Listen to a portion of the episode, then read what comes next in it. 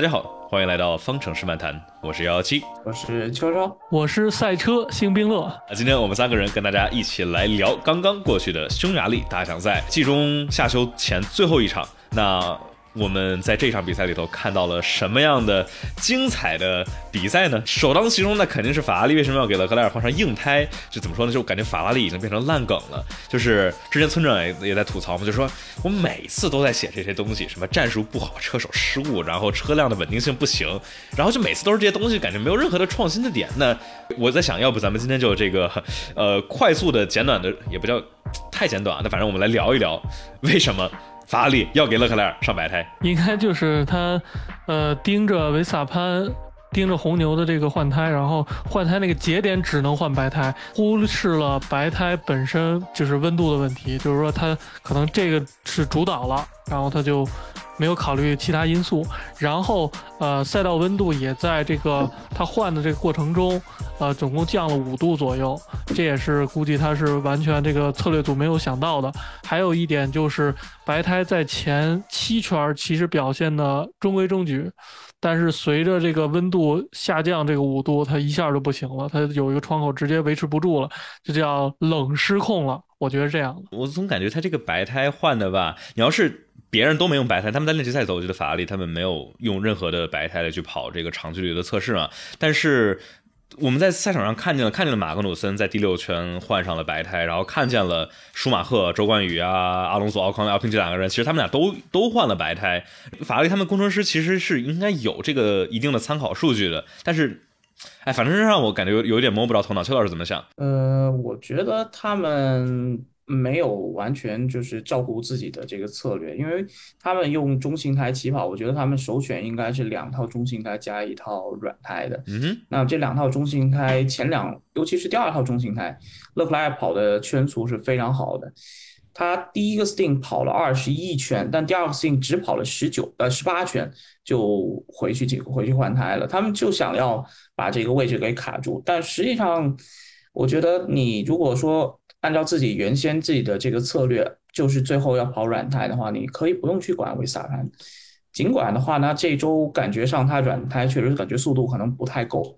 我觉得这一点可能是他自己感觉没有太太多的信心。他在排位赛当中用软胎跑的其实相当挣扎的。嗯，所以他们就当时想，我先要把这个位置卡住。但是就不管这个轮胎到底怎么样了，先把位置占住再说。但实际上换上那一套轮胎，那就等于直接交枪了。你甚至还比你直接当时换软胎，然后之后再换一套软胎，可能还要更糟糕一些。所以我觉得这个就是想的太简单了。我觉得，哎，对，就是我们看他这个从三十九圈跑到五十四圈的这这么短短的这个白胎，然后结果是被维斯塔潘真是天秀啊，超过去一次，然后不行，我自己转一圈，然后再超你一次，就。确实是速度不行，然后刚才邱老师也说了，这个勒克莱尔这一场里头，其实他在排位里头的速度确实是稍微差点意思。我们感觉在在班中有好多好多的修正，然后最后绝对的速度也是一是没有比过队友呃塞恩斯，二是的话让拉塞尔是让我们惊喜的，让他呃就莫名其妙就哎怎么他没有没有一个段是紫，然后居然居然拿到那个杆位，就非常有意思的一个操作。那。我就感觉勒克莱尔当时我们在直播的时候在看着说，哎，这么凉的气温，对吧？当时赛道才多少度？二十多度，反正非常凉。然后换上了白胎，然后就是让相当于勒克莱尔就是简直是毫无超架之力，针对后面的这些。然后我们最后看到的汉密尔顿，他是黄黄红，这是最到最后我们这个回看的时候发现，这是一套很好的战术，就相当于我感觉汉密尔顿他是从十九圈跑到了五十一圈，这么长的第二段的这个黄胎，是不是也跟他？这段时间没没什么人斗，对吧？你看勒克莱尔，他好像一直在跟后面的梅奔啊，然后这个别人在那儿斗来斗去的，所以说没有办法专心的保胎，不像汉密尔顿这样斗，确实会有巨大轮胎消耗。塞恩斯其实第二段也是开了三十圈的黄胎，其实法拉利其实是呃有这个准备的，但是我觉得，比如勒克莱尔在第一 stint 十九圈就进去了，就注定了他可能就一开始就。就回避了这个策略，啊，三十圈其实看着还行，那个三四的那圈圈速，嗯，就是也是啊，就是毕竟这个它前两段都是黄的话，这个时候，呃，这个要不就是换换软胎，要不就是换硬胎，那当时可能换软胎还是有点早，但是他我当时看好像看勒克莱尔这个圈速其实还可以啊。呃，为为什么？哎，我觉得有的时候我们说问为什么，其实不一定有答案啊。但就是我们在一直在好奇，就是，哎，法拉利这边的策略组真的是一次又一次让我们失望，而且就是已经是变成一个稳定的稳定的话题点了。所以说，以至于我觉得咱们其实是不是聊的差不多了？就是一个很很怎么说呢，就是慌张慌乱的一个战术，然后导致了让勒克莱尔这是又是一次让维斯塔潘从第十位起跑。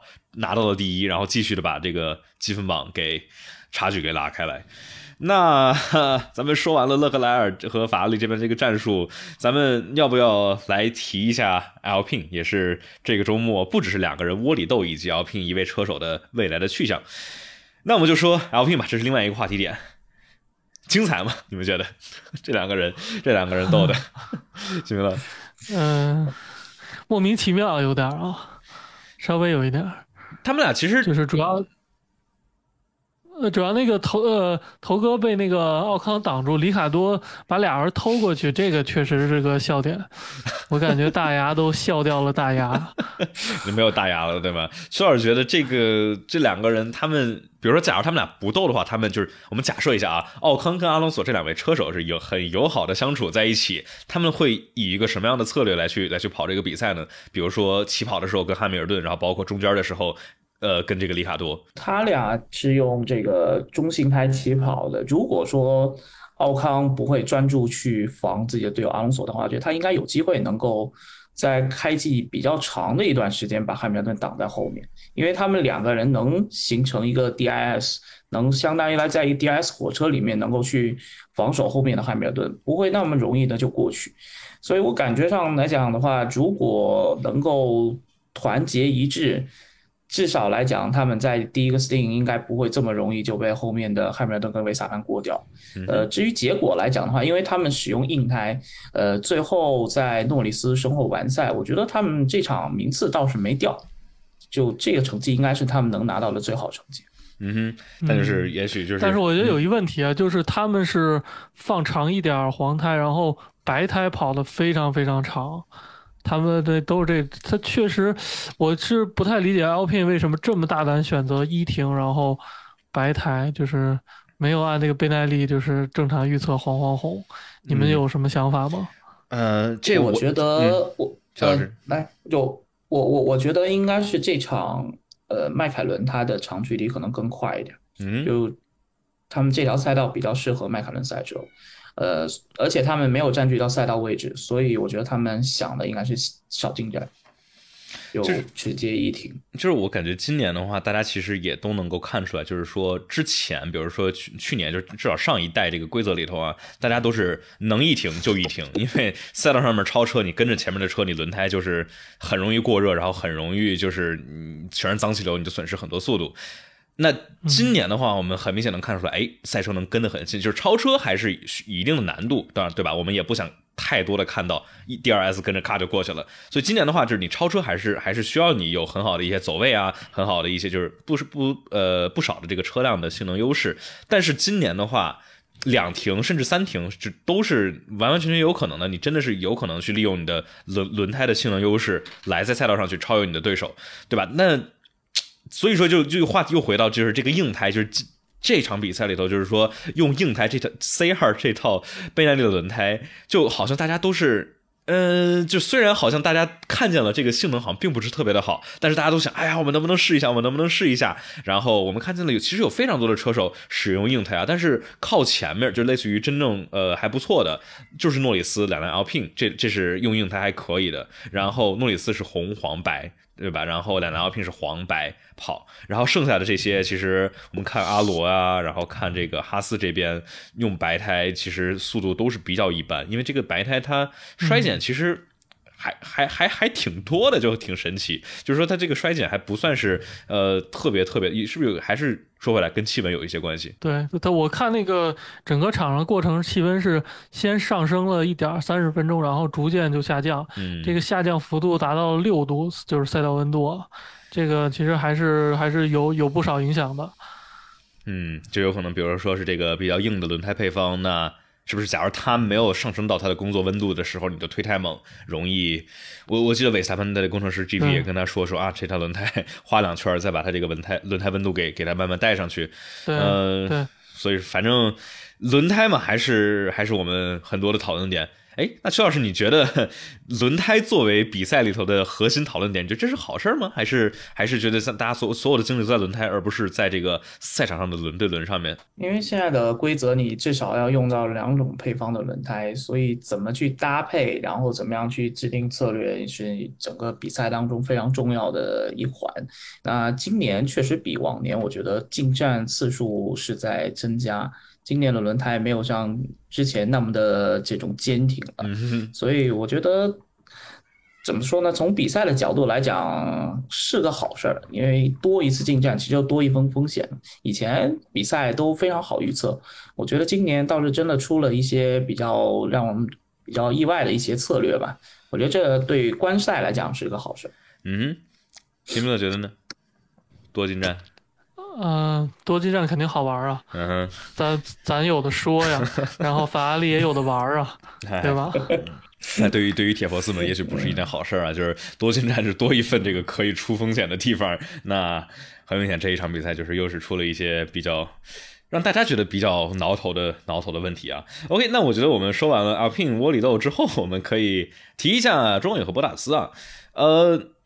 起步的时候就是我就是已经习惯了，就是说，比如我们来看左边的排名表，一般会有这种习惯，比如从上找还是从下找。你看说什么韦斯塔潘、勒克莱尔一般从上找，然后你说博塔斯或者正好已经开局之后从下往上找，一般很快就能找到，对吧？说这个怎么又是排名起步的时候掉掉了五个位置，就是一看，哎呦，周冠宇掉了五个位置，博塔斯掉了五个位置，然后我赛后去看那个车载，就是。没发生什么特别多的，这次至少是没有进这个防熄火 anti stall，但是还是起步，然后就感觉别人都在往前走，然后他们就慢悠悠、慢悠悠的走，这这怎么回事？这不是已经升级过了吗？西米勒，呃，反正我练习赛看他们练习起步的时候，就是后胎打滑时间是比其他的长的，说明它离合控制还是没有新离合，还是要有一定适应阶段吧。嗯，然后。然后我其实一直担心这个匈牙利一号弯其实是一个重刹，然后右拐稍微速度慢一点弯，其实是容易进入 anti store 的。好像他们是把 anti store 解决了，或者是不是解决了，只是说他们起步足够慢，没有掉入那个 平行的车阵啊，也有可能是这样。对，嗯，就是说这个上次是沙特嘛，对吧？他跟里卡多周冠宇跟里卡多一并排，然后转速掉低了，然后标记就就就进 anti store 了，但是。确实，就是我们说周冠宇和博塔斯这两个车手，周冠宇在这个 F 二里头，然后博塔斯在之前的梅奔，这起步确实是一直是不咋地，但这个也就是能够一致的这这么差，我觉得可能是不是确实有点是是车的问题？周老师觉得呢？觉得应该这个车队的应该要占很大的一部分吧。他们今年起跑能起好的场次实在是太少，嗯，呃，不掉个名次都感觉不正常。那他们其实花了这个时间也比较长。那开赛的时候，开季的时候，我记得当时还看说，就是大概五站比赛应该来回到欧洲之后就能解决，但现在都已经夏秋了，嗯，感觉好像问题一直都没解决。我觉得这一部分车手当然有可能有占一部分，但机械方面可能这个更更是主要问题吧。嗯哼，我想问问新兵乐，他们这块儿就是我我看的资料还是啊，就他们现在都是只能用一个离合片对吧？然后是纯这个呃电子的，那相当于他们车手去找一个一个一个结合点。那它是什么？比如说灯灭了之后，它车手本来是按死的，然后咔，应该是松到离合点之后，然后慢慢的往外放，是是这样来去操作吗？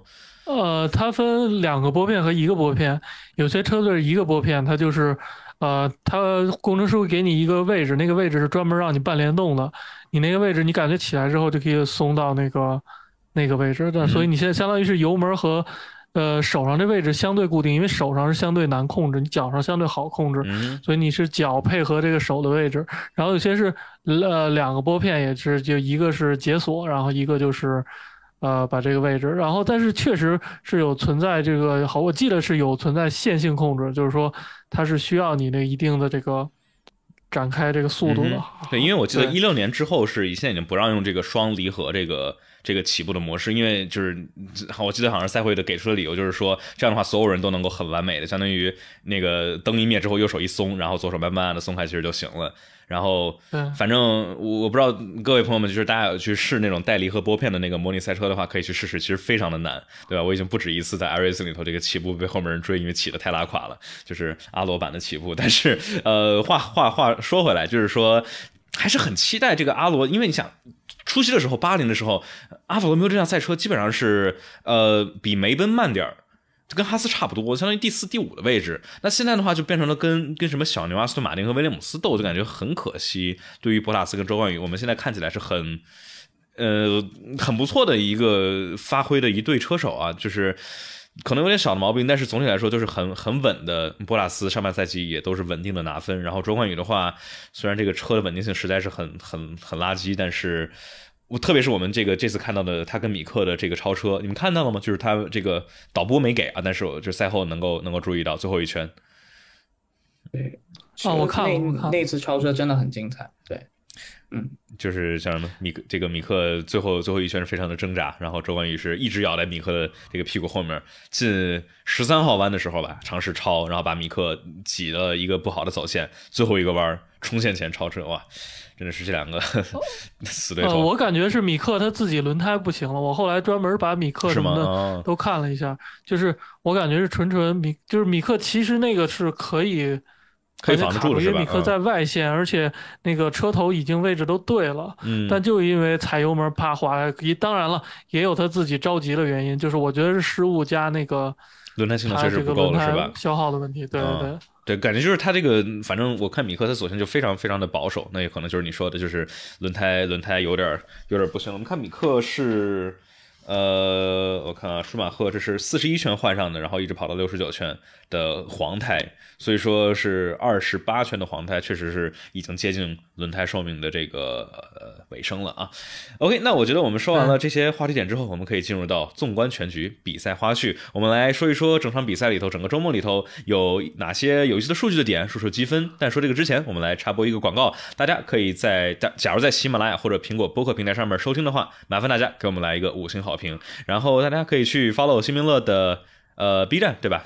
艾特赛车新名乐，非常非常的好搜，然后去微博和 B 站上面去搜索邱超老师，邱老师，大家对吧？就这两个平台吧，对吧？B 站还有微博，各种各样的新鲜的 F 一的消息都在这里，多更更 B 站啊！这样的话，我们可以这个一块儿一块儿在 B 站上面好好发展一波。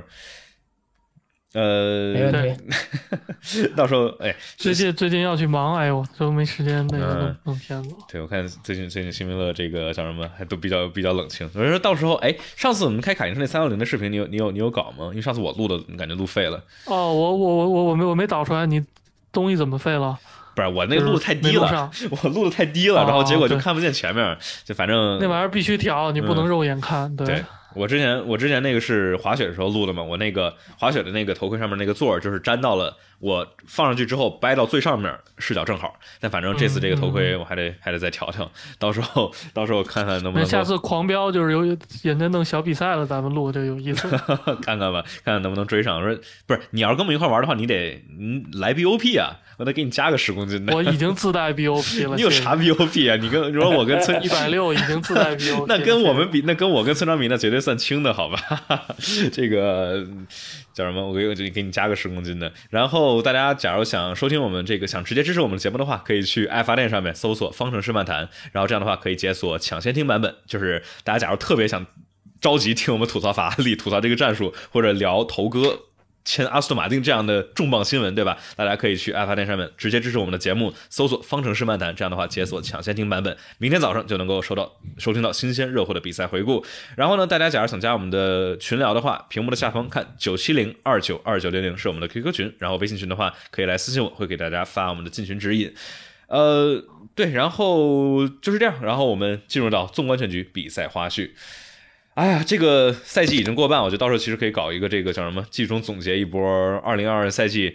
你们俩觉得这个赛季跟季前的预期来比是持平，还是更精彩，还是更没意思？嗯，我觉得从竞争格局来讲，跟赛季开始是差不太多的。呃，但是怎么说呢？比赛一前前面三站当当时红牛去出的问题比较多，然后接下来是法拉利出的问题比较多。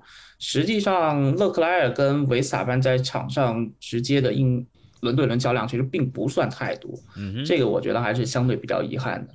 呃，现在也八十分的差距了，剩下的这几场悬念也不是很大啊，看没有压力之后法力能不能表现好一点。哎，这确实是。徐明乐呢？觉得比赛精彩还是不精彩？呃还行吧，就是行吧精彩，精彩在另外一一方面了。对，在一个有一个恒定的不确定的因素持续掉在你脑袋上，这个达摩克里斯之剑嘛，这个 这剑掉多了呃好像也没劲了，是吧？呃，对，这哎，对当时看比赛的时候，我就说，哎呀，勒克莱尔领跑了，完了，法拉利呃车迷开始担心了。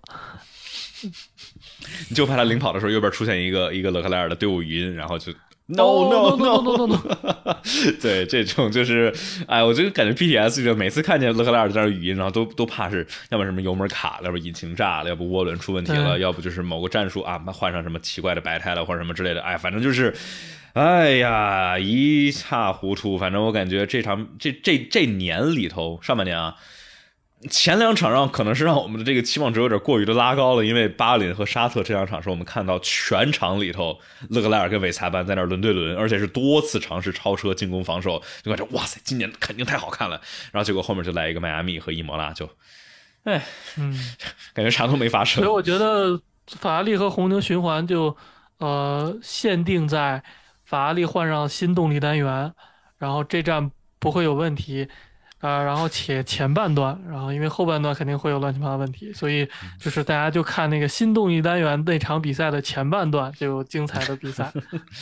嗯，但是就是前半段，你说假如动力单元不出问题的话，那也许是车队的战术部门出问题。那假如车队的战术没问题，车辆性能还快，还不出问题的时候，哎，车手就 pole to wall 了，就呃，我们就是永远能能能期望，就是说大家老吐槽法拉利不行不行，这个叫什么呃战术不行啊，或者车辆稳定性不行啊，但是这两两个车手吧。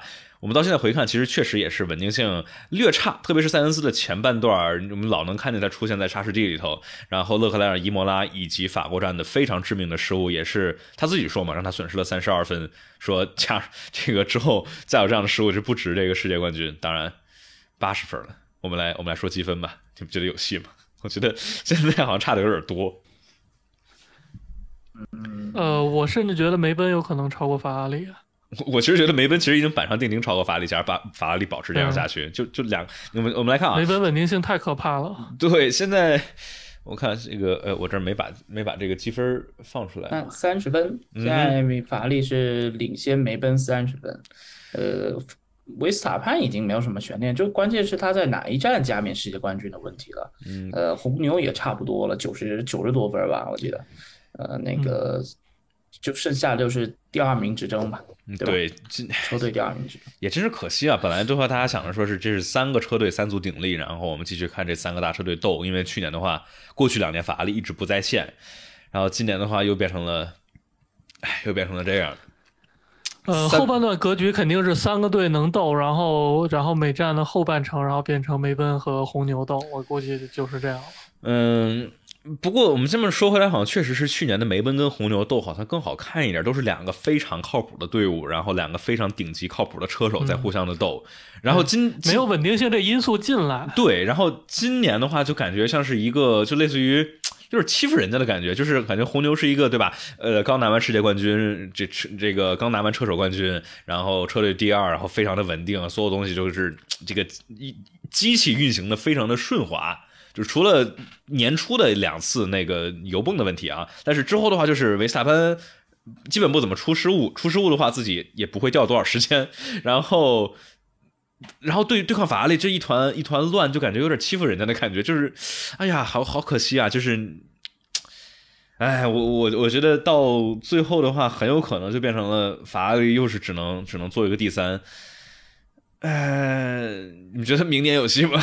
明年法拉利，哎，现在是现在明年可能还早了一点，因为明天吧，明天应该很重要的一个投票，嗯，这个技术技术规则到底会不会改，这个很关键。那我觉得明年应该梅奔会完全解决掉他们的海豚掉问题，然后三支车队会更接近。这时候其实就更多比拼团队跟车手的稳定性了。嗯哼，对。然后像刚才辛明乐说的，今年的话，梅奔真的是稳定的可怕。啊除了拉塞尔在英国站的这个撞了，但他其实还可以不退赛，比较这个心眼好，去跑去看脸周冠宇，然后结果回来发现车已经被掉下来了。但除了除除此之外，所有的比赛都完赛了。而且看汉密尔顿，哇，汉密尔顿现在真的是太稳定了，三场第三，然后两场第二。然后还有一个有意思的小的数据点，就是汉密尔顿已经拿了六个领奖台了，而勒克莱尔只拿了五个。就是在车辆性能如此强大的 F 一杠七五里头拿的这个 干这个叫什么领奖台的数量，居然还没有汉密尔顿多，就哦，让人令人唏嘘啊。然后我们来算一下，其实我觉得这是这是有一事儿，就是呃，牺牲稳定性换来的性能不是真的性能，就是任何车你这个都能牺牲稳定性来榨取更多性能，但这都不是。都不是真正实际的性能，嗯，我觉得法拉利就前期陷入这点了。但这有另外一个就是反面的一个一个驳斥的点啊，就是说，因为今年有一个多余的，就是稳这个动力单元的冻结，所以说是不是让这个法拉利不得不选择这么样做，就是类似于拿稳定性来去换速度？邱老师觉得呢？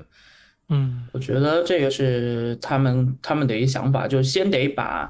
性能给追上来，其实他们今年现在的动力单元，我感觉应该比本田要稍微好一些，已经是完全追上了。呃，这个可靠性问题的话，你像去年梅奔在争冠的时候，呃，他们可以通过调高功率，然后牺牲这个动力单元稳定性，我就多罚一点位置，那也 OK。其实这个我觉得倒应该还好，关键来讲就。就是整个车队出上下出的问题太多了，呃，就感觉上多年没有争冠之后，他们绝对上下没有做好争夺世界冠军的准备。嗯哼，那上一次他们去尝试争冠还是二零一八年，二零一八年也是出的，哇，各种各样的，又是车手又是车队，就再再上一次就真正去争世界冠军啥时候？一二年，那对吧？一二年是争到了最后，确实是。一二年。但这个人也是换了一波了。我记得 F 一这个法拉利他们现在的这个战术部门的主管是一五年到现在吧，我记得好像没换过，忘了他叫什么名字了。但是，呃，老说说法拉利可能得从头到尾这个大换血一波。但是 大家老说这是换一个比诺托就能行的吗？或者换一个战术就能行的呢？你们觉得呢？嗯，这边摇了摇头。它相当于是一个是一个国企吧？我觉得一个国企，你你你想改变，不是换一个人就能改的。嗯哼，不太可能。是不是也跟他们更多喜欢招意大利人有关系？有点意思。不要不要太多的这个。整个那个菲亚特集团就相当于控制了这个，控制了意大利这个主要工业吧。嗯。所以 就是相当于他们真的就是。跟国家一样，然后很多事儿就是推进也不是那么好推进的，各种利益关系。嗯，就是法拉利那个他们是就是怎么说呢？是更偏好于招意大利人是吗？席明乐，我这这内部我不清楚，我不是，那就是感觉他们好多好多意大利人，你觉得吗？他们和他们和小牛其实也是啊，就是。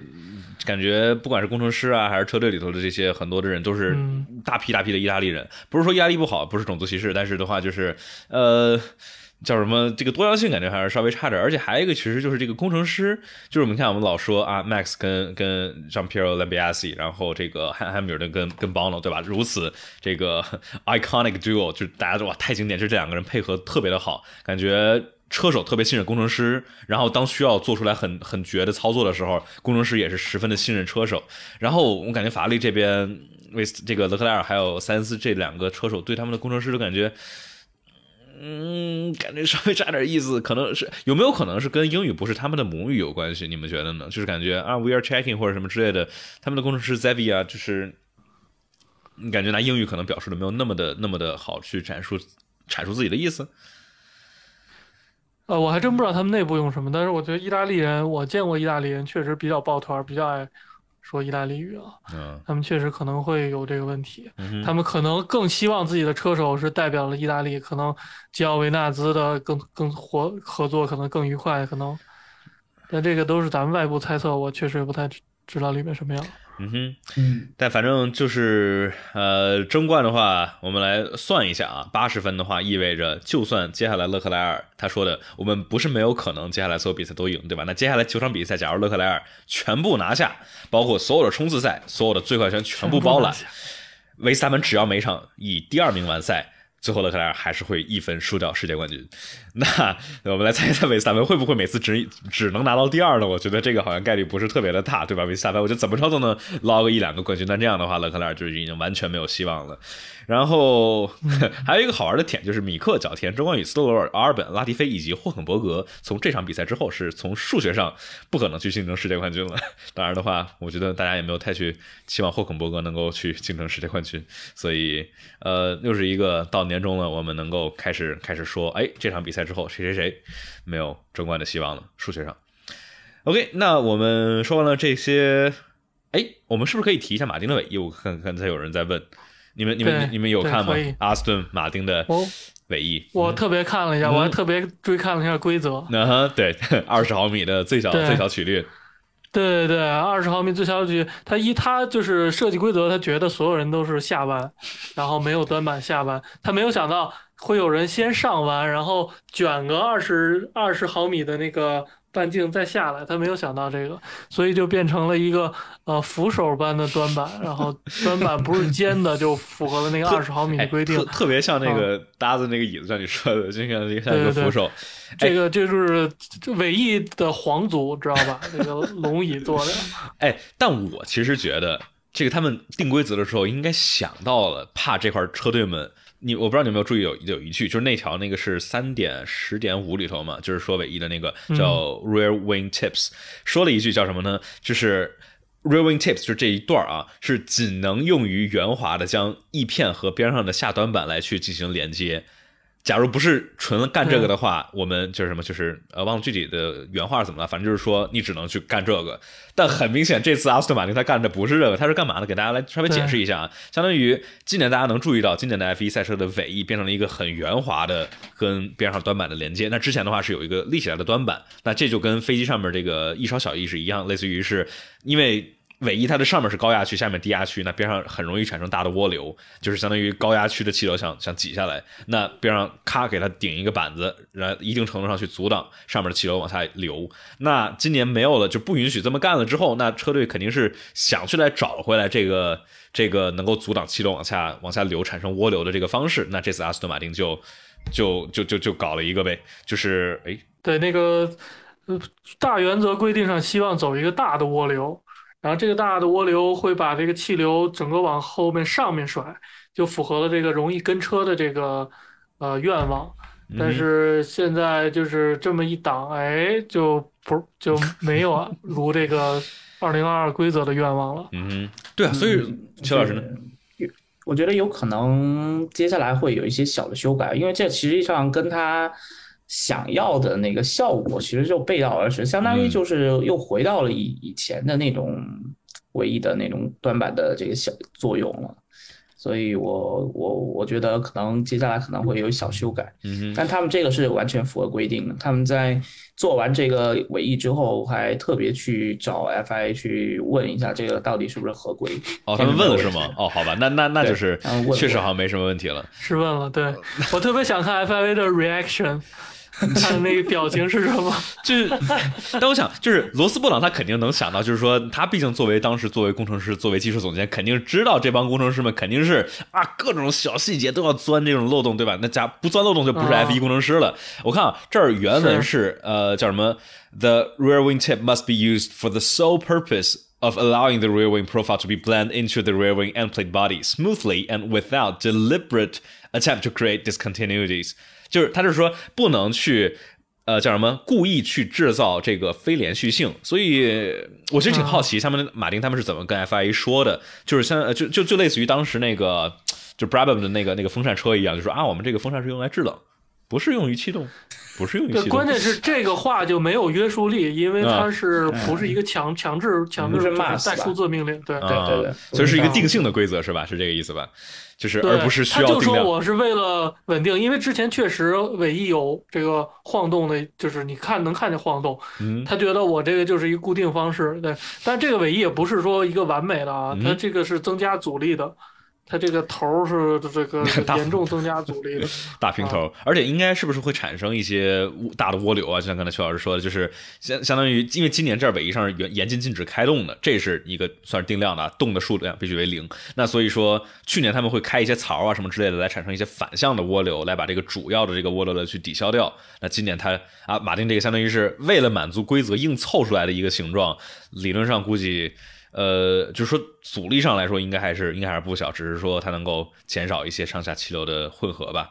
呃，OK，我们说完了阿斯顿马丁的尾翼，我们可以来进入下面的周末亮点了啊。我们来说一说整个周末匈牙利大奖赛里头有什么亮点呢？嗯，我觉得这这周来讲，天气让大家对于这场比赛的准备，我觉得是发生了很大的变化吧。我们过往呢，在匈牙利来到这里的话，这都是高温的比赛，大家准备的这个比赛的方案跟这周是完全不一样的。你要是真正雨战，那也就那也就罢了，大家都用雨胎，但这是一个非常凉爽的天气之下，所以整个周末的这个准备就不太一样。那么在这样的这个情况之下，也可以说在这个周末带给了很多一些不一样的这种策略吧，也可能这是就是客观上造成在正赛当中会有一些这种策略的一些混乱的一个出现。我们看到了这个最后巴黎这样的非常 令人晕厥的一些操作，其实这也也都是有原因的。如果是高温之下，我觉得大家基本选择都是一致的。那这个来讲，我觉得让这一周的比赛可以说比较精彩吧。我觉得，嗯对，有有很多很多这个战术上的不确定性啊。那我觉得这个很让我惊喜的一个点，或者说这个周末的亮点，就是梅奔的速度。就是我们是真的从赛季初看到梅奔，虽然第一场比赛就来了个领奖台，但是我们很明显能看见有非常大的速度之差，经常里头排位能够差个点七点八，正赛一圈能差一秒钟，跟维斯塔潘啊前面的人比，然后逐渐的，对吧？从西班牙站开始带来升级，然后之后的银石，然后再这个呃法国站升级，然后到最后奥地利以及这场匈牙利，我们发现，哎，梅奔的速度是真的上来了，而且这是还是没有在这个柔性底板这个 TD 零三九这个规则生效之前，对吧？本来应该是在法国站，对吧？我记得好像是在法国站原来生效，然后现在给推法国站，对，然后现在给推到了比利时站，也就是夏休回来之后的第一场。那这真的是我们看到了啊，梅奔回来了，真的是有可能在赛道上面看见汉密尔顿跟拉塞尔两位非常优秀的车手，能够去跟哎 前面的牛马来去来去斗一斗了，看看能不能够斗出来个什么样精彩的点。然后其实就是拉塞尔的这个杆位。哎你你们当时有猜到吗？我当时根本没有想到说啊，这什么东西？我当时说呀，塞恩斯不错，又又一个杆位，结果嗯确实没，确实完全没有想到，他们在这一周是跟以前调教不一样。我们上周还说，那就是梅奔今年基本上他们都是完全正赛的调教，嗯但他们这周的话是完全去拼排位赛的。呃，在拉塞尔其实赛后他自己也有说，我们这周正赛的速度不会像以前来的那么的出色。呃，他们去拼这个排位赛，而法拉利跟红牛还是比较常规的那种偏向正赛的调教，所以在这样的一个低温低抓的条件之下，他们就取得一个不错的成绩。当然，也这是他们非常持续升级的带来的一个非常好的一个底子。啊呃，但就是比较可惜，就是汉密尔顿当时遇到了 DRS 的问题，不然真的他们有机会能够冲击一下头牌，甚至在正赛利用团队优势去拿到分段冠军。嗯对。那个汉密尔顿那个正赛结束的时候也说，哎呀，要是没 DRS，然后没说后面的话，也就是说，汉密尔顿想说没 DRS，老子有可能是冠军，我觉得其实很有可能。我，专门听了 TR 里，对，对，我觉得其实啊。很有可能，就是因为我们我们看过去的几场里头，汉密尔顿，呃，我们在年初的时候，哦说，哎呦，拉塞尔这么快，然后说汉密尔顿，哎，是不是老了？后来的哦，人家一直在用各种各样奇奇怪怪的调教，然后一不用这些奇怪调教，发现过去的四场比赛里头全部比拉塞尔快，而且正赛里头好像发挥就是正赛速度也是也是非常的猛。然后这场里头的话，就是我们其实看一练二练，然后这个一开始前面 Q 一 Q 二的时候，也是感觉汉密尔顿匈牙利赛道这是汉密尔顿最优秀的赛道之一，而且我们能看到他比其实比拉塞尔要快的。那最后拉塞尔也是非常棒的一圈，但是我我真的确实是觉得。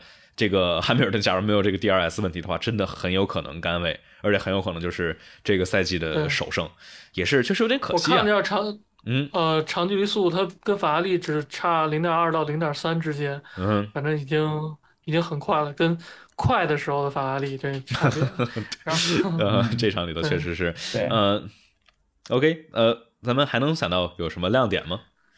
呃，然后我觉得拉塞尔其实是排位赛第一是。开的完美，其实塞恩斯是稍微有点失误的。塞恩斯要不失误，应该是比拉塞尔快一点。嗯，你觉得他他在哪块失误了呢？我有点我没看，最后他的单圈，我我忘了哪个圈，反正是有一点转向不足，有两个修正。排位赛的时候，就是拉塞尔那个，他不是匈牙利有几个要切到那个外侧水泥路上吗？那个轮正好，拉塞尔这几个切水泥路这个几个出赛道瞬间都是完美切。所以就是正好碰一块了，所以有一定的运气成分吧。嗯，对我我记得说明拉塞尔开的是真稳啊。对，因为我记得罗斯伯格之前分析这个赛道，就是说这个，比如说五号弯，然后这个呃十二吧，就是你的出那个出弯的时候，一定要左前轮压到这个水泥路肩上面的小小的一条，因为说那儿的抓地力是最好的，比这个白线比这个里头的沥青还要好，对吧？所以说你必须压到那一条，但不能压多了，压多了出去之后，然后你就容易 spin，然后或者丢速度。所以说那确实是相当于你必须得推到完美到那一那那一块也确实是不容易啊。拉塞尔，我们就没有，我觉得今年其实没有太多人去怀疑他的。速度，它确实是非常，一是快，二是稳定。就是，哎，我真觉得梅奔这两位车手是最棒的组合之一吧。我觉得红牛也许差不多。佩大师，哎，佩雷斯，我们要不就说，哎，你们还有亮点吗？我的亮点是迈凯伦稳定提升。迈凯伦自从升级了底板之后，呃，我看他工程师说提高了底板这个产生下压力的效率之后，还真是明明显提升。我记得赛季初经常垫底，就是至少第二三。的队伍，但是现在一下就是能到积分区了。这个迈凯伦这个研发能力确实就还不错啊。然后呢，这个法拉利阵营好像就没有太多这这方面的动脑子的升级，反正就跟着法拉利一起沉浮，起来就起，沉就沉了。嗯，这是这是为什么？是迈凯伦是法国的那次升级非常重要。嗯，呃，他们相比于 Alpine 来讲的话，下压力会，他那车阻力会大一些。呃，那其实，在季中的调整之后，他们现在整个下压力是提升了。他们赛季初是阻力又大，然后下压力又小，就让他们就在巴林，我记得非常明显，那直接就完全垫底了。对，刹车还着火就。通过这些提升之后，他们的。整个下压力能提升，但是尾速当然奔驰引擎今年其实不太行，所以他们尾速还是差一点呃，胎耗相对差一点那，但这条赛道是比较适合他们的。对，因为我记得这这次匈牙利的那个排位赛里头的尾速，威廉姆斯是非常震惊的三百二十一。当然，尾速不代表所有啊，但是威廉姆斯是特别特别的快。然后其他大家都是三百一十二、三百一十左右。然后迈凯伦是倒数第三，三百零九 K 的尾速。所以，呃，但这确实是我们能看到挺多的希望。这个诺里斯就是很棒的一个排位，呃，诺里斯排位是多少？是第四名的排位起跑。你相相比于。在巴林站的时候，我们看这迈凯伦怎么变倒数了，对吧？就是大，然后就哎，是一个不错的一个回归。然后里卡多其实排位比较，又是比较惨淡，他比队友慢了零点六秒，而且是在这么短的一条赛道上面，就是呃，嗯，你你们觉得他明年还有戏吗？就是我感觉迈凯伦这边有好多好多的动作。嗯，我觉得里卡多单圈跟长距离基本上都被队友完爆吧。这从加盟来到来到迈凯伦，很少有有比赛他能比诺里斯快的。嗯，这个我觉得可能还是自身状态下滑确实比较明显。嗯，也就是去年的蒙扎了，是吧？对，能比他快的真的不多。嗯哼，你们那你们觉得明年可以考虑？可能车队会考虑换人，嗯但是因为还有合同在嘛，对，我觉得就是这个点嘛，就是相当于假如没有合同的话，那也许估计就就已经踢了。但是，而且就我我听这个是 Sky 还是哪我呃是 Joe Saver 的吧？有一个内部的消息就是说有这个跳脱和跳脱条款，就是能够去终结2023年，但是仅是里卡多对车队的性能不满的话，能够进行跳脱。所以说车队。没有能够说里里卡多你开的不好让你走人的这个这个这个跳脱语句，所以这我觉得特别的尴尬，就相当于他们得，假如不想让里卡多开的话，得一是买断里卡多的合约，二是得再找个人来，但再找个人来还不一定能保证比里卡多还好，所以说就，哎，我感觉迈凯伦这边真的是非常的非常的尴尬的一一一堆事儿啊。然后那我们是不是亮点说的差不多了？我们可以进入到周末槽点了。周末槽点其实有啥不是法法拉利，我就我觉得我们就就法拉利点到为止，就他了，就说太多了。还有什么还有什么槽点？咱们咱们再来想想还有什么槽点？呃，Alpine 内斗啊，这个这个嗯我觉得，当当然刚才是不是之前也提过？嗯，对，我们可以我们可以呃，说我觉说说两句。得你们觉得会不会 Alpine 内斗，直接让头哥第二天一拍，妈的，老子不跟你玩了，老子就换了，是不是这个直接 trigger 了这个今天的转会消息？就本身还想后面后面 说的，对不对？这这这是真我觉得可以可以可以反过来说，有可能他们其实早就知道阿隆索要走，所以嗯奥康一点情面都不给。哦，有道理。也有可能。当然，我觉得就是说，我们就是假假如是这么想，就是说，哎，昨天头哥开的非常不爽，然后咔拍一拍一拍大腿说走人了。我觉得这个画面感非常的强，我就情愿情愿想是肯定是这样的。但是确实是啊，头哥跟奥康，但必须得说。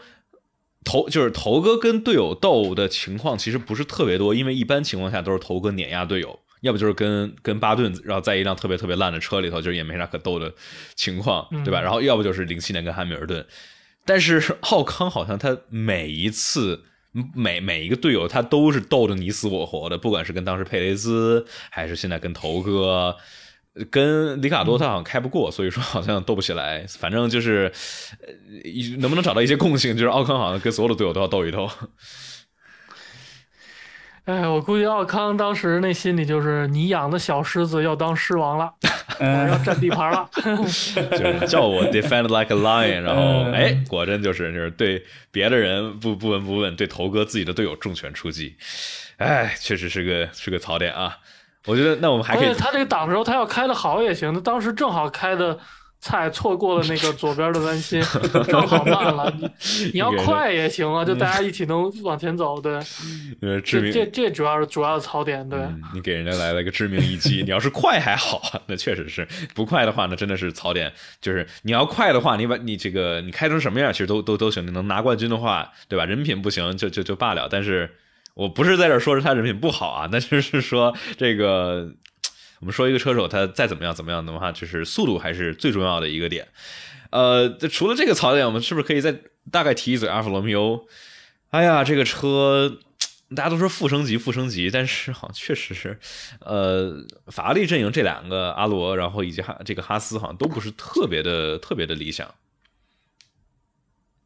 你觉得呢？呃，就是阿罗之前周冠宇我记得说过，他说那个我们季初的时候，我们当时车重控制的很好，所以我们竞争力会比较强。我印象特别深的是西班牙，西班牙博塔斯那场比赛跑得太好了，嗯那场比赛甚至都有机会去争取领奖台，跟奥康相比是完全碾压的一个一个局面。嗯当时我还还还想，哇，阿罗要是这么保持下去，周冠宇其实有机会能够很多比赛都能拿分的，而且他们能够有好的表现。嗯但后面，哎，随着大家好像慢慢的把车重都控制下来之后，阿罗其实没有太多实际上的升级，所以就我觉得也不能算负升级吧，就被对手追上。嗯，逆水行舟，不进则退，对吧？大家都在往前升级的时候，然后，哎，就说是哈哈斯这个升级，我我们看好像就是侧向动了挺多，变成跟法拉利挺像的，但是好像最后从嗯速度上来看，没有太多本质性的提升啊，就是还是就马格努森撞了，我觉得不好不好看出来。也对，也对，就是也有道理，嗯就是有可能没有完全发挥出来啊。然后嗯呃，反正我们看下周之后吧，看看这些车队能够，我们对，和而且它好像只升级了侧箱，但是底板什么入口那个还是它自己的。嗯，它的这个仿了一型儿，对它这个啊底板边上这个裙边其实也是很基本啊，我们看跟法拉利啊，然后包括什么牛红牛啊很，小，应该说。对，就是没有什么太多的这种哦，你看梅奔啊或者红牛什么花里胡哨的，对吧？然后红牛后面还有一个这个对那个溜溜叫什么？我们管它叫 ice ice skate 溜冰鞋，就是把那个 floor edge wing 嗯下面的那个连接点放到了这个底板的下面，然后大家猜有可能是这个来去控制它的弹跳。反正就是你看有些这种底板阿罗啊或者哈斯这底板就感觉特别的。就一看就没没没没多少钱这个底板，然后看别的没用心，估计是估计，我觉得更多的是没钱或者没没没精力去去搞这个吧。然后你看那些大车队的，就是哇花里胡哨的，这儿弯一下，那那那拐一下，就各种各样奇奇怪怪的形状。也不一定性能好，但是反正就是看起来就好像挺厉害的样子。呃，OK，我觉得我们槽点说完了，我们来说一下这个周末的周末搞笑。你们有想到什么什么搞笑的点吗？我记得有一个特别好玩的，就是在 Sky 在赛后采访霍纳说：“哎，你们觉得现在你们这么多的积分领先，你感觉这个冠军赛是被法拉利拱手送的吗？”霍纳，呃，我我们现在在直播吗？然后就感觉他这个，哎，就是想说，但是不是特别能直接的公开去嘲讽对手啊。对，那个霍纳和维萨潘这个采访里都说了，呃，正赛其实目标是接近领奖台，嗯就是意味着他可能第三他都觉得哦都是有点奢望，没想到拿个第一，而且是在打了转的情况下还得了第一 哎，啊，我们要提一下那个韦萨班打了转？我们刚才没说，这是在第几圈我有点忘了啊，反正是在第十三号弯出来的时候，这个反正他去追击，刚把勒克莱尔超了。就转了一圈儿，哎，听说你换了白胎，我要亲自看一看。哦，你还真换了白胎，然后 然后接着把你超了过去。哇，反正这个呃，我们之前就说过，之前我问过新兵了，就是说这个打转这个，然后就是什么勒克莱尔和维斯塔潘这两个人，我们我们看过他们俩打转，但经常就是他们俩打了转之后，车头还能指向该指的位置，然后勒克维斯塔潘打转了之后，他就丢了一个位置，然后两圈之后又把他超回来了。嗯，就这个、呃说，哎，稳定性真的是，就算失误，然后五六秒吧。啊、对，对，而且他打转的时候，他没有把那个刹车踩死，他特别熟练，嗯。就是打转都不让轮胎报废。你看这轮胎照该追照样追，这个、哎这个也是很厉害。我当时看一阵白眼，以为他轮胎要废了。啊，这对，啊，哎，维斯塔潘这确实是我们从一六他一六年在巴西那那那转一那一圈，当时说，哦哟，有两下子，然后发现真的是这个这些年，这是维斯塔潘转圈是不少，但是哎，该拿冠军拿冠军，这反正挺好玩的，我觉得。这个我们看汉密尔顿挺少在正赛里转圈的，或者任何情况下都很少看见汉密尔顿转圈。但是这维斯塔潘可能是另外一个一个方式吧，可能推的比较极限一些，但是他能救回来，所以 而且这个它这个这个不是说引擎什么 fail twenty 嗯，这都出现了，然后没什么影响。这个这个红牛这个解决问题能力还是强啊。这个虽然排位赛遇到了这个没有动力情况，但是嗯一下问题就解决了。这个嗯我觉得这个是法拉利真的不太能比得上的。嗯，哦，提个嘴，他那个韦斯塔潘打转是什么？他当时这个呃车队让他改了一个离合器设定，然后离合器还是差速器啊，有点忘了，应该是差速器。然后反正就是说它的油门的响应东西 mapping 可能有一点，就是可能不是他预料到的东西，所以说一踩油门踩多了，然后嗯也可能 spin 了，有可能是这个啊，我不知道是不是他找借口，但是最后没没什么影响。呃呃，还有还有还有什么搞笑的呢？我看看啊，赛后赛后那休息室那个特别搞笑，那个怎么讲？那那那那那仨人看到法拉利换硬胎之后，我那个 那段对话非常的有意思，他们都很难以置信，最后法拉利换了硬胎，因为红牛他们最初是想给两位车手用硬胎起步的，但是他们出场圈发现这软胎都很难升温。所以就果断就放弃了，呃，梅奔是压根就没考虑要想要换硬胎，嗯哼。所以他们也没想到法拉利在比赛当中会去换硬胎。对，反正那三个人就是，是那还没有人说 Ferrari on heart，然后那两个人 yeah，就一一脸一脸笑，就是就有点难以置信，就说这么凉的气温啊，居然用硬胎，好吧，就怪不得在后面呢，就是又想特别像这个当时伊莫拉那三个人在休息室里头在那看着了，搁那转圈就哦转了，嗯就这是也是一个很经典的搞笑，在休息室里头来嘲讽法拉利的各种各样的哎难题啊，我们周末搞笑说的你说法拉利这个到底看没看赛道温度？就是二十八到二十二度，这个降了六度，这个我觉得挺严重的呀。这个他到底关没关注这个事儿呢？但我觉得就是说嘛，就是可能像昨天刘耀在直播时候说的，就是他起其实可能拿黄台起不是一个特别好的点，就是你要不黄台起的话，你就就是一开始就瞄准了两个黄胎多跑一点，最后换红胎。那假如你黄台起，但你又没有太去专注保胎，你最后的话就是一个很尴尬的，因为你必须得至少有两种配方嘛，对吧？那所以说你已经跑了两个黄胎了，你不可能再跑一个黄胎，你也没有新的了，所以说你就要不换红，要不换白，那。红换软胎跑不完，那就只能换白，就有点把自己框进去的那种感觉。邱老师觉得呢？是起步相当于就有问题吗？在在在那个时间点想要去强行去回应的时候，你只能去换换白胎。嗯，我也不管最后怎么样了，我先把位置占住了再说。他们想的当然应该就是这样，实际上就完全不应该去匹。去跟着维斯塔潘走，嗯，呃，留着轮留着轮胎，你因为你的那套中性胎当时的速度其实还是很好的，嗯二十三二十三左右吧，还二十三漏，那二十三左右，对，非常好。那会才才跑了十八圈，他第一个 stint 跑二十一圈。勒克莱尔说我们第一个 stint 那个进站窗口是对的，但后面的第二个 stint 他们跑的太短了。汉密尔顿那个 stint 能跑三十二圈，假如他也跑三十二圈的话。那剩下应该十多圈的软胎，我觉得至少拿个第二是没有问题的。我我不确定最后能不能翻掉维萨潘，但是我觉得拿个第二是没有问题。对，因为法拉利在软胎或者说中性胎上竞争力其实非常强，而且你看勒克莱尔他其实二十一圈才进的，这第一次进站换换黄胎，其实是比汉密尔顿晚了两圈了。所以说像你刚才说的，类似于汉密尔顿的战术，其实勒克莱尔保第二有可能去争个第一。对吧？因为你看，我们我们看维斯塔潘在黄胎或者红胎，其实就是跟勒克莱尔差不多持平。所以说，哎，真的好可惜啊！我们我们在赛季前就不是不是赛季前，就是说，嗯，这场开始之前，我们就说匈牙利这个赛道特性，对吧？全都是中速弯、低速弯，很需要看你的赛道这个车辆的出弯的抓地力的 traction，然后需要高下压力。那法拉利完美的赛道啊，这边就一二带回，结果发现就来了个这，就就这，哎。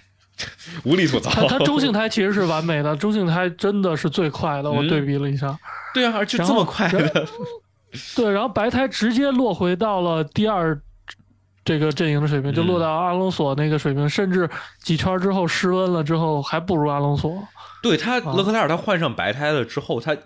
就新的白胎也就比汉密尔顿快个点五左右都不到，然后之后的话就是这个轮胎衰减了之后，就速度就更慢了，所以说就真的是很得不偿失。你相当于换一个新的轮胎进站，损失这十九秒、二十秒，然后结果结果就相当于落落落了一个这样的结果。哎，我觉得我们是不是搞笑说完了？我们来说未来展望，我们可以提一下阿隆索签约阿斯顿马丁，这让我们很多人都有点摸不着头脑，有点措手不及，就类似于拉塞尔的甘位一样，就是啊。什么东西？我错过了什么东西吗？那我们来说这个之前，我们来再插播一条广告啊！大家假如在喜马拉雅或者苹果播客平台上面收听的话，麻烦大家给我们来一个五星好评，这样的话会对我们的节目有很大的帮助。然后大家去呃哔哩哔哩去 follow 赛车新闻乐。去关注一下频道，然后看看他什么时候更呢？我们去来现场催更一下啊！然后大家可以在微博和 B 站上面来去找到邱超老师的频道，然后各种各样的 F1 最新的新闻都能够去找到。然后大家假如想直接支持我们的节目的话，可以去爱发电上面去搜索“方程式漫谈”，这样的话能够去解锁抢先听版本，明天早上就能够听到新鲜热乎的比赛回顾。然后想加群的话，屏幕的下方 QQ 群九七零二九二九零零，还有微信群的话都能够去找到。那我们。来说，很多人都在期待我们来说的阿斯顿马丁签约阿隆索，你们震惊吗？嗯，还好，还好。周老师呢？呃，我我觉得没没想到这么快吧，我我我以为可能得下休之后他们才定。嗯，所以我我觉得这时间点我还是蛮震惊的，就今天就官宣了。呃，就换的人来讲，我觉得合合理，就是相当于。维特尔跟阿隆索是同一类型的车手，嗯，就是一个非常有经验的，能够帮助车队研发的这样的一个类型。那维特尔自己想要离开，那我找一个同样类型的阿隆索，这是 OK 的。呃，我我我觉得或许他们双方之间可能很早就开始谈了，因为最近这段时间我看到有一些就是关于 L 品的领队不太想要续约阿隆索的一些消息，其实应该传了得有一。一两个月了吧，我感觉。我记得从有可能是其实比较早的时间就开始谈。对，我记得从去年的年末就有这个说，呃，阿斯顿马丁想去去去谈阿隆索，有这个小小道消息。那现在看起来好像也许是真的，就是这边真的是想去接近辛明德。对，几个月前确实有消息说有这机会，但是这个主要震惊在于它是一个连锁反应，先是维特尔先退了，然后再到这个才能促成这个这么快把这个事儿敲定。我觉得，然后还有再加上可能今呃昨天奥康那个 把头哥气坏了是吗？对对对，就但我觉得这是好事儿啊，嗯比比带奥聘好多了，我我觉得，你们觉得呢？Alpine 当初他们二一年的时候就换以这样的名字进来的时候，当时是想让阿隆索来帮他们重新推这个品牌的，呃，所以我其实一度认为阿阿隆索应该会在这支车队结束他的 F1 生涯，没有想到哦他还会走。嗯哼对，我这儿所以也许嗯是今年，今年就是非常一系列的一些人事变动，就从从要从去年开始吧，做了很多的这些人事变动，可能这些都是一些原因吧。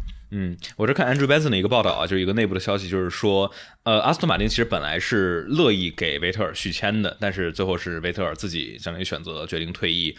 哎，我感觉他确实也是，感觉一直在赛道后面跑，然后没啥亮点，状态也一般。嗯对，状态就感觉就是稳定性不强吧，就是时好时坏。然后去年看他就是两个领奖台，虽然一个被油油加少了给给给给弄走了，嗯但是去年确实高光时期其实很棒，嗯，阿塞拜疆和匈牙利很棒的发挥，呃，但是也有很糟糕的发挥。我们看他也有这种嗯在巴林站的失误把奥康给追了，然后什么在匈牙利啊因是自己转圈啊这种就是。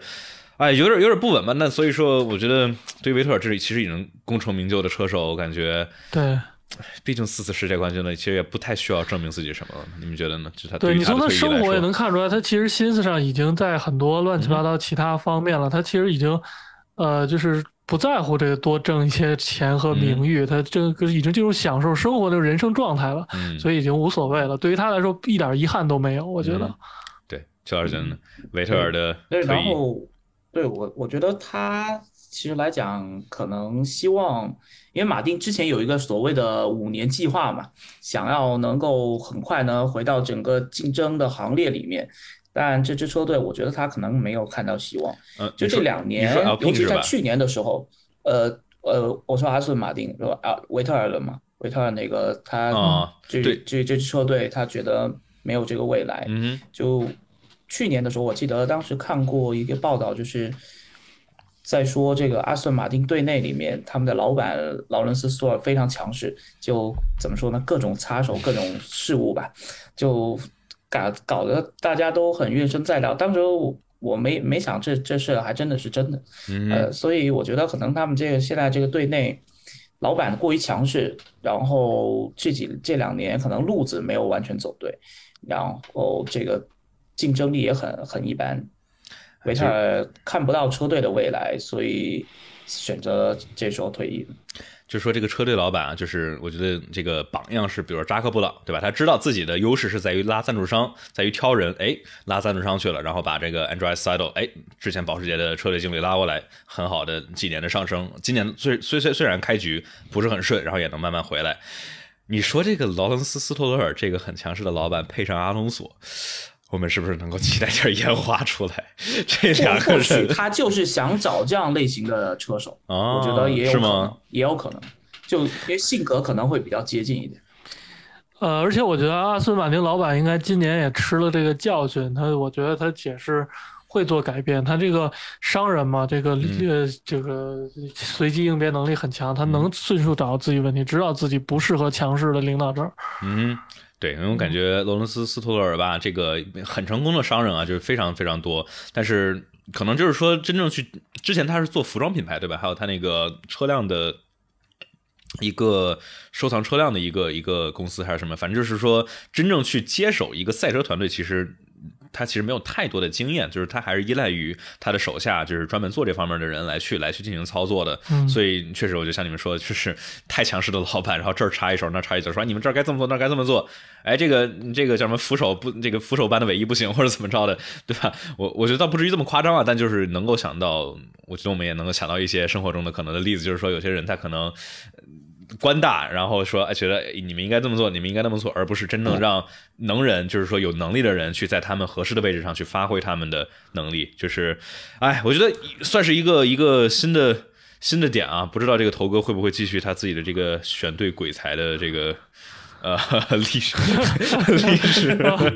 如果按这历史来说，确实，那那头哥都到了多少队了？什么米纳尔迪，什么迈凯伦、法拉利、雷诺，来回反复横跳，这叫。呃，就是，我们就是说，呃，今年好不容易看 L P，其实还挺有上升的希望的。那就是看按头哥这个之前的历史来说，那是不是 L P 又要进入到黑暗的一段一段时间了？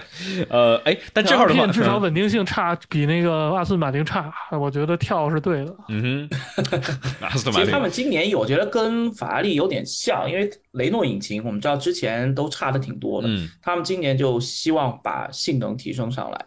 呃，他们也出现了很多问题，车辆的可靠性问题。呃，我觉得跟争冠的法拉利其实那那个集团是有是有些相似的。但他们现在，我觉得在中游集团，他们因为有两位车手都能有不错的得分。呃，迈凯伦主要我觉得还是输在里卡多身上。